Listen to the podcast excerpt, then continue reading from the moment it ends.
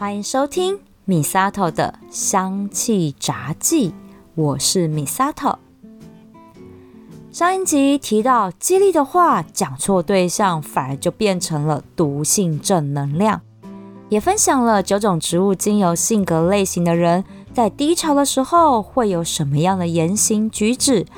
我们可以用适合的正能量话语来鼓励他们。那也在上一集的最后，我卖了一个关子，说我们可以搭配香气抓周来帮助好朋友们走出低潮。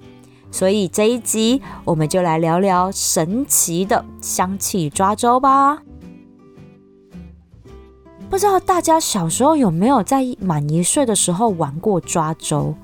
哎呦，我们自己一定没印象啦，一定是听爸妈讲的。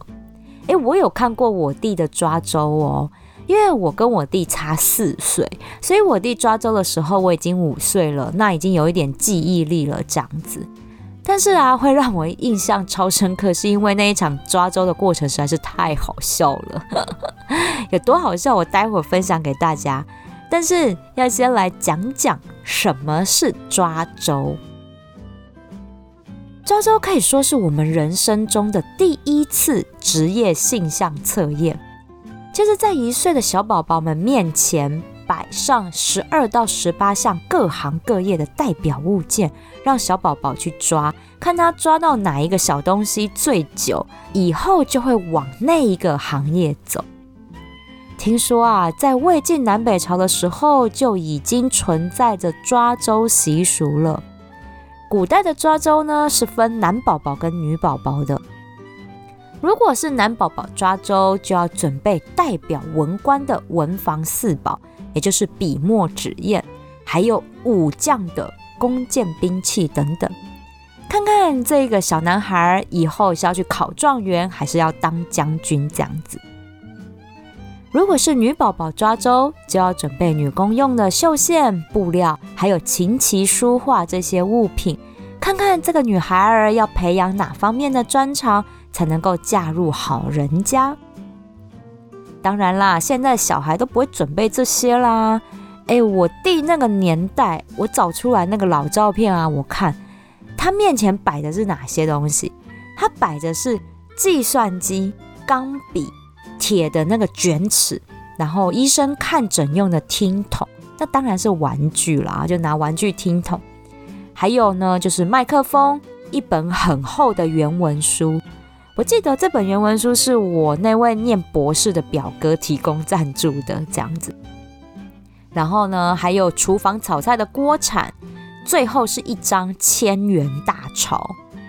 据我爸妈说啦，这些东西代表的就是会计师、律师、建筑师、医师、歌星，然后学校老师、教授、厨师，总之啊，就是师字辈的行业哈，通通都放好放满就对了。最后是因为好玩，所以加上一张千元大钞，代表的是企业家大老板这样子。不要问我为什么没有放滑鼠。因为三十五年前还没有电脑，好吗？这真的是时代的差距啊！好了，那抓周那一天呢，我们家超热闹，因为所有亲戚朋友都来了，客厅呢就被清出一个大空地。我爸就把这些东西呢排在一边，我妈抱着我弟在另外一头，亲戚蹲两边这样子，然后屏息以待。我爸呢就是说。开始抓周，我妈就放开我弟，让他去抓。那我弟也超配合的哦，而且我觉得应该我弟一开始就已经锁定好目标，因为他就直直的飞快，半爬半走的就走过去，然后一把抓住那一张千元大钞就往嘴巴里塞。然后我爸就赶紧抢下来，因为怕那个钱被口水弄脏吧。所有亲戚都笑歪了，说。第一次看到有小孩拿钱的，而且是毫不犹豫的往前冲拿钱的那一种，真的快笑死了。我爸妈就是不死心，因为在那个年代其实蛮保守的，还是希望孩子们能够当医生啊、当律师、会计师之类的，不会希望当什么大老板啦。所以呢，他们两个就拿着医生听诊器啊，还有计算机钢笔，就跟我弟玩逗他，然后要他在这几样之中选一个就对了。然后逗一逗，逗一逗呢，看我弟啊会抓哪一个了之后，就决定再来抓第二次周。然后第二次，我弟居然也是直直的冲过去抓钱，而且拿到钱之后还笑得很开心。我们亲戚全部都笑歪了，我觉得这个印象真的太深刻。但我爸妈还是不死心，第三次抓周就不放钱了，就要让我弟抓其他的。结果没想到我弟就哭了，说什么也都不肯再抓，你知道吗？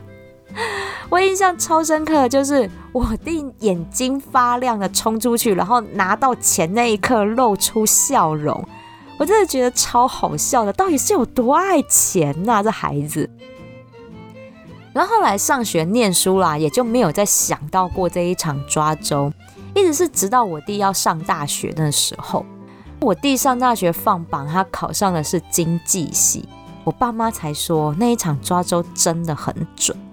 因为我弟是推甄上大学的，他功课真的还不错，他的成绩其实是可以填很多中南部的公立大学，很多传统的老人家觉得很有出路的科系，我弟都是填得上的。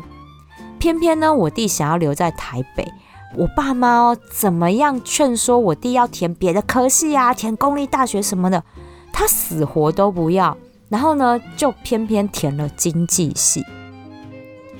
其实我觉得经济系也很不错啊，我弟也很认真的念到毕业，现在他是私募基金的操盘手哎，每天真的进出超多钱的，然后到现在这孩子啊，讲到钱，眼睛还是会发亮，你知道吗？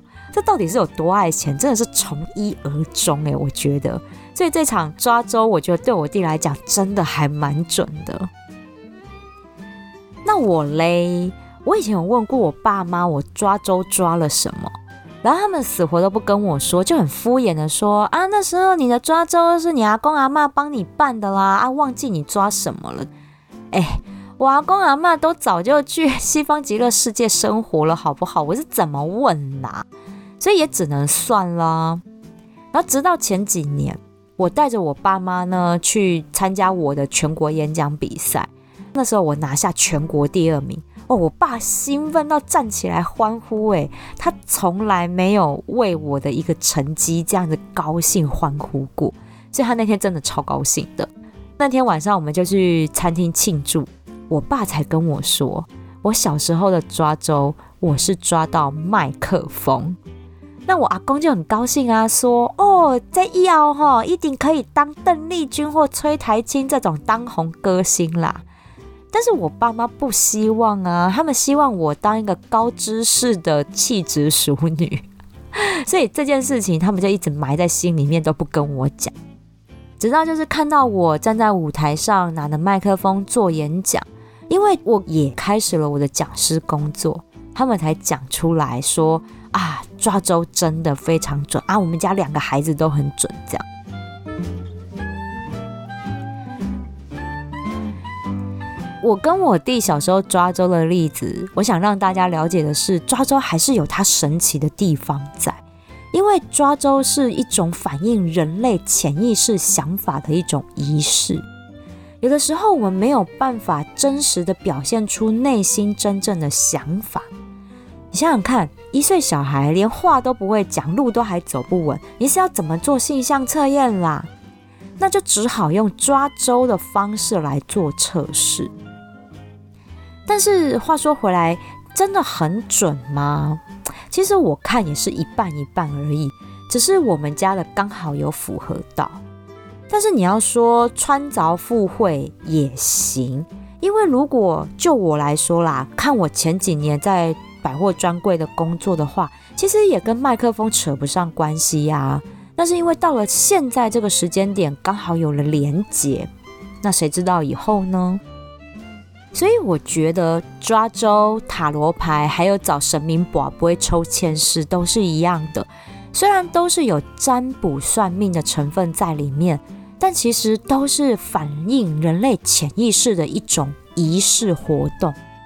虽然满周岁的抓周啦是看得到东西去抓，但凭良心讲，才一岁小孩而已，对于那些物品的认知和代表的含义根本就不懂，和我们大人哈凭感觉抽牌或者是卜杯哈这一种都是一样的。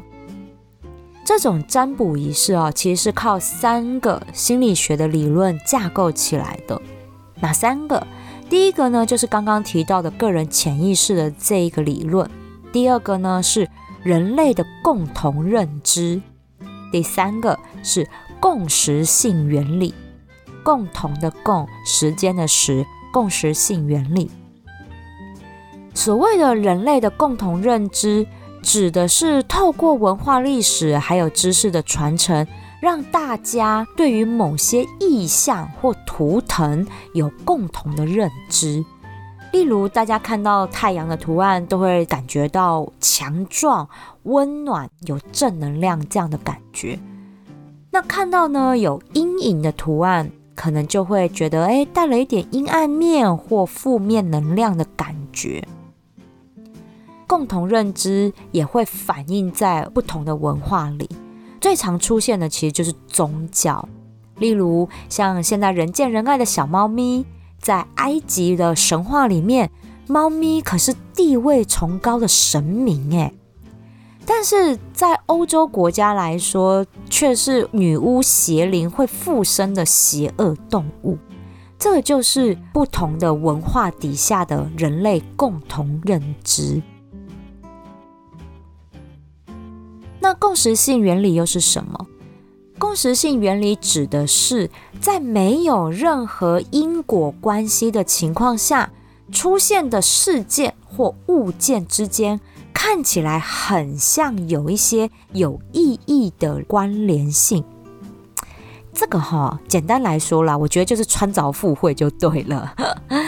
我们就拿抽塔罗牌来举例好了，抽出来的牌卡。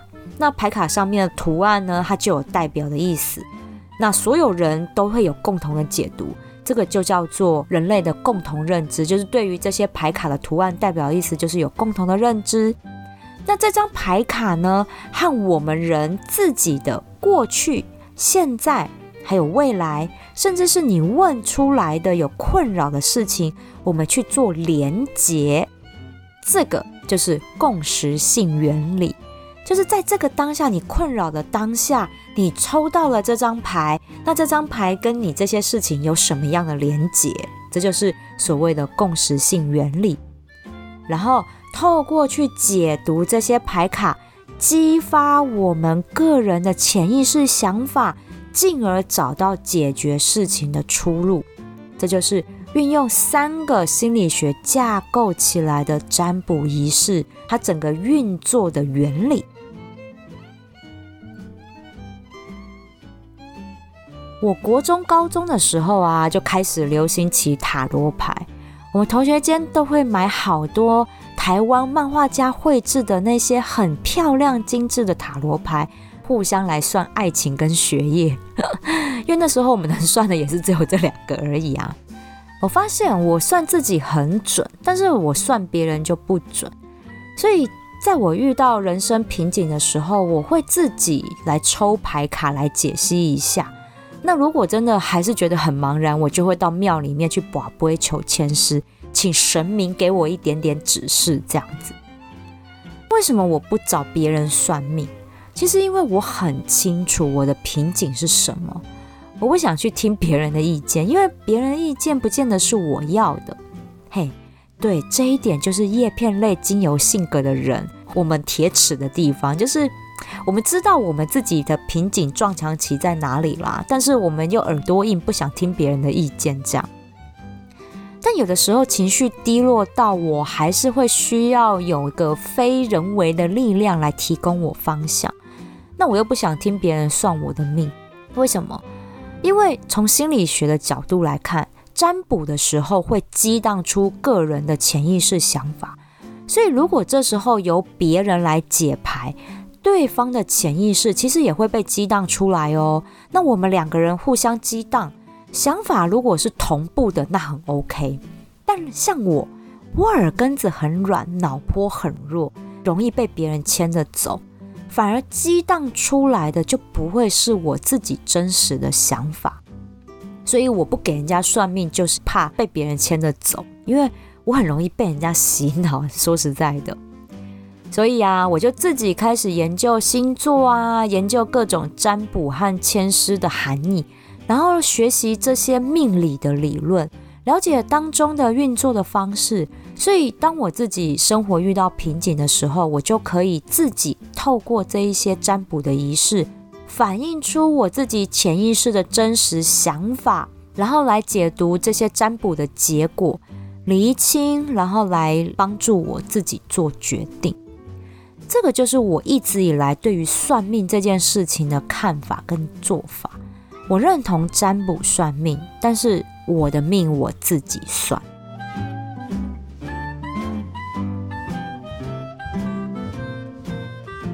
好喽，聊了这么多命理和心理学的理论，那香气抓周又是什么呢？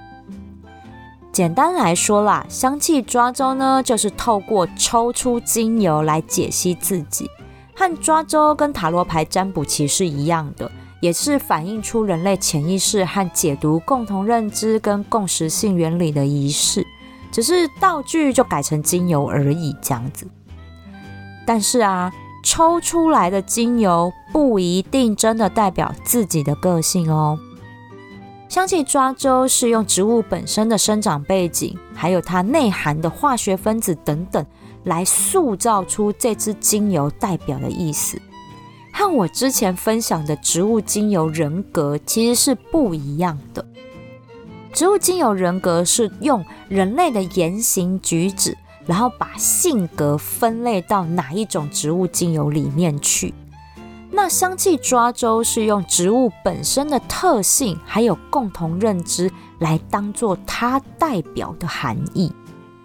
例如大马士革玫瑰，那代表的就是爱。这应该就是芳疗界的共同认知了，所以只要抽到这支精油，从爱这方面来连接跟解读就对了。这样讲大家应该会比较好理解。那之前我在我前东家有做过香气抓周的顾客互动活动，那时候我是用我前东家品牌里面的五大香调来做抓周。这真的让我体验到香气抓周真的是很神奇，因为我在北中南，我记得各办过一两场的香气抓周，然后每一场呢大概都有十几二十位的顾客，然后就在高雄场的活动上，居然有将近三分之二的客人都抽到同一支香调，也就是抽到橙花这个香调。橙花代表什么？它代表的是对于未来的茫然跟不知所措，然后希望求得内心的稳定跟安全感。就是这么巧，那一场香气抓周活动的时间点，就是高雄市长选举投票前的两个礼拜。哦，那个时候啊，整个高雄都陷入到选举狂热里面。每个人都在说啊，你要投陈其迈还是投韩国瑜？这样那阵子高雄的选举真的是非常的疯狂。但是我从香气抓周里面，我了解到，其实那时候的高雄民众，他们内心其实是很不安的，因为我办了那么多场，真的没有一场像高雄这样抓到橙花的比例如此之高，所以是不是很神奇？真的叫我这种铁齿的人都不得不相信，香气抓周还是有它奥妙的地方。市面上有非常多漂亮精致的芳疗牌卡，我自己呢也有一副，我选的是日本作家出的神圣芳疗卡。我挑这副牌卡，主要是因为它的画风我还蛮喜欢的。诶，这一点很重要哦。挑一副自己喜欢的牌卡，才会想要常常用嘛。那还有一个很重要的点，就是整副牌它有二十九张牌卡，不多也不少。因为太多张牌卡，我自己也记不起来。凭良心讲，而且现在年纪大了，你知道记忆力不是很好。太少的话，你抽起来又很空虚。所以二十九张牌卡我觉得刚刚好。而且呢，这二十九张卡代表的精油要全部收集齐也不难，因为这都是常见的精油，那也可以互相调配出很多种日常生活常用的配方。所以我最后选择的是这副牌卡。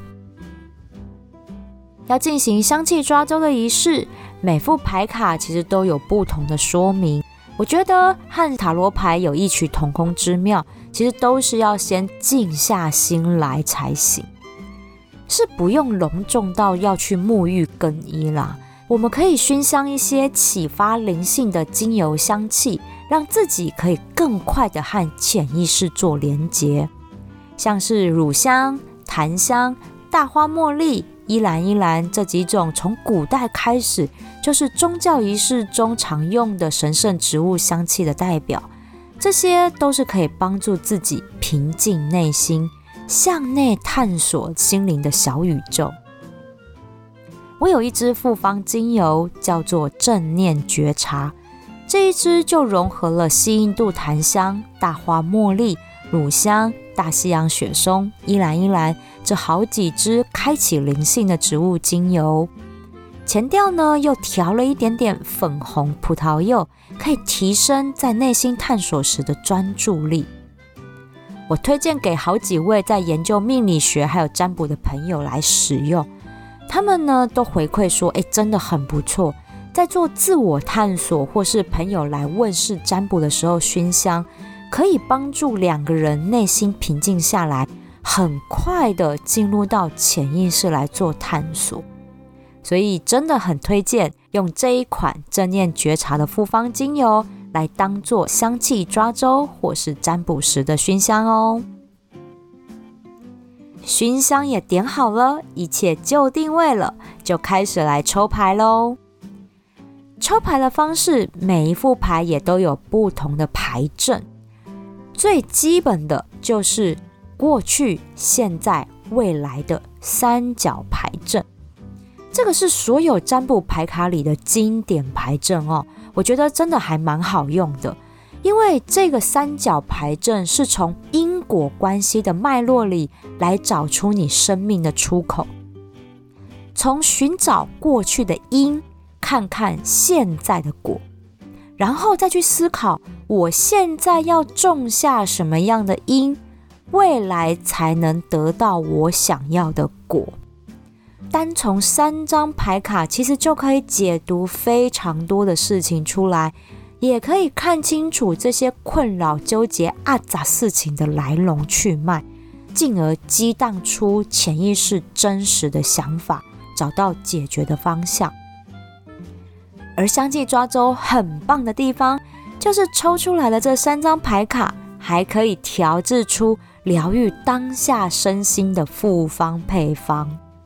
这也是香气抓周学问很深的地方，因为事出必有因，而这些因果关系一定会交错影响到生理跟心理的健康，所以解牌的方向不是只有从心灵方面来解读而已哦，还可以从生理方面来解读。这也就是我在节目里面一直跟大家沟通的观念，就是。生理健康和心理健康一定是交互影响的，这个是一般的占卜比较难做到的这一点。但是香气抓周用的就是植物精油，而且就算是牌卡也没有关系，因为它在某一方面也是受到你生理的磁场影响来被你抽到，代表的是你身心需要这一支精油来做调理。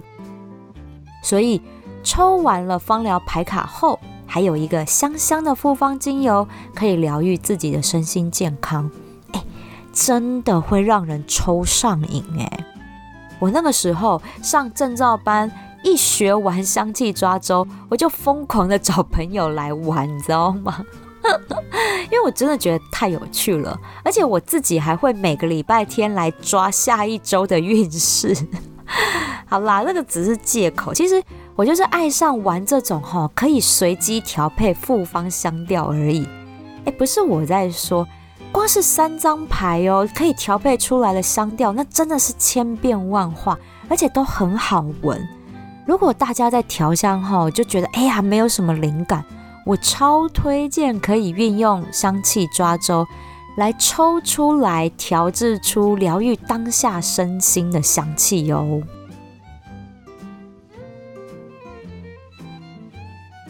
上一节节目也提到，好朋友在低潮的时候，我们可以运用香气抓周的方式，帮好朋友们得到心灵的慰藉，也可以找到问题的解决方法。因为面对有些性格的人哈，你直接单刀直入的给建议哈，他们一定听不进去，或者是觉得啊，我不知道要怎么开口帮他们忙哈，那没关系。香气抓周就是很好的开场白和起手式，可以邀请朋友来闻闻植物精油的香气，疗愈一下低落的心情，顺便来一场香气抓周。通常使用牌卡大家都可以接受，但有一些植物精油性格的人就不爱这一套了，例如叶片类、木质类。树脂类哈，这三种精油性格，他们蛮多时候都蛮铁齿的，不信占卜这一套。所以啦，我自己哈，面对这三种性格的朋友，我通常都直接让他们闻精油，就不抽牌卡了，因为他们就不爱牌卡。那我就让你闻，看你们呢，对于哪一些的精油有表现出喜欢或讨厌这样子。好，那这个时候我就会用另外一种牌阵。叫做十字牌阵，怎么玩呢？好，是这样的，我会请对方呢挑出喜欢的精油两支，跟讨厌的精油两支。挑出来之后，我就会先解读喜欢的精油，我做正向的解读；讨厌的精油，我做负向的解读。好，先解释完为什么你喜欢，为什么你讨厌，代表了什么含义，这样子。再来，我就要进一步解读喽。喜欢的两支精油里面，它可能包含了哪一些隐忧在里面？而讨厌的精油里面有哪一种可能的转机？它可以帮助你，就是做这样的一个转念的解读。最后，我再来做一个总结。那当然啦，中间要听听对方的想法。那不是我在说哈，叶片类、木质类跟树脂类精油性格的人，真的很难打开他们的心房，让他们讲真心话。所以中间真的要花一些时间，慢慢的去引导，多让他去吐苦水，因为必须先把内心里面的负面能量倒出来，我们才能够装正向能量进去。这三种精油类型的人哈，就不用排卡了，我就直接让他闻精油，然后用这样的方式。那当然用排卡行不行？可以的。好，尤其这个十字牌阵很好用，用在哪？用在问感情。怎么说呢？问感情，我们一样也是抽四张牌卡，好，两张呢是代表自己的过去跟现在，另外两张是代表的另一半的过去跟现在。抽出来牌卡之后呢，把两个人的现在牌卡排在中间，代表的是我们相遇交往。然后过去的牌卡就一左一右摆。然后呢，要怎么解析？我们先个别解析自己和另一半的过去有着怎么样的思考模式啊，生活模式。那因为这样，现在出现了什么样的摩擦？那就是从现在的牌卡里面来解读。再来，我们要从过去跟现在的牌卡中找找看，有没有什么样的转机和方法可以解决困扰我们的事情。就用这样的方式来去做解读，我觉得也蛮好玩的，因为有点像合八字这样的感觉。所以十字牌阵，我觉得也是一个经典而且很好上手的牌阵，推荐给大家。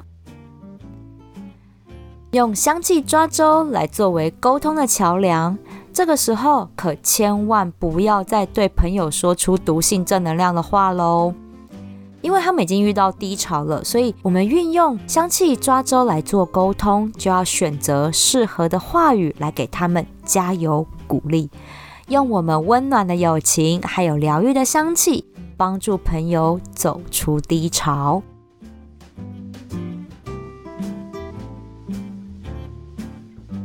现在的种种都是过去自己的选择，我一直很相信这句话。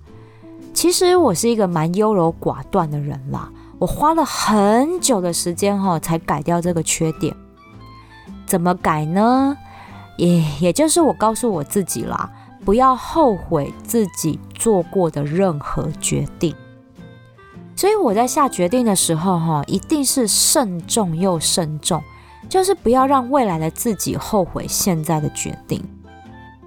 但是哈，面对人生中的各种难题，真的难免还是会觉得很茫然无助。所以这时候，透过香气抓周这个仪式，来倾听自己内心的小声音，用香气疗愈自己的身心，走出迷雾，找回人生的方向。你看。芳香疗法是不是一门很深奥的学问？不只是生理上是辅助医学的角色，连心理学和玄学都包含在里面。哦，要研究真的研究不完呢。虽然我是麻瓜啦，但是对于冥冥之中的力量，哈，我还是保持着敬畏的心。所以，相继抓周，不论是用占卜，还是用在心理学角度做沟通的桥梁，在自我心灵探索，或是与人做深度沟通，都是非常好的仪式活动。今天介绍了香气抓周背后的心理学运作的理论，然后也介绍了两个经典的抓周牌阵，也就是三角牌阵跟十字牌阵。这两个牌阵的解析步骤，我会写在节目叙述栏位，方便大家来参考。另外，我介绍了香气抓周时可以熏香的复方精油、正念觉察的购物链接，我也放在节目叙述栏位喽。虾皮现在过年前呐有优惠活动，欢迎大家来选购哦。啊，对了，下单的话记得要私讯我哦。请让我送上一份回馈小礼物，谢谢你的支持。喜欢我的节目，请追踪订阅，分享给需要的朋友，然后回馈五星评价，给我一个鼓励吧。米萨头的香气炸技，我们下次聊喽。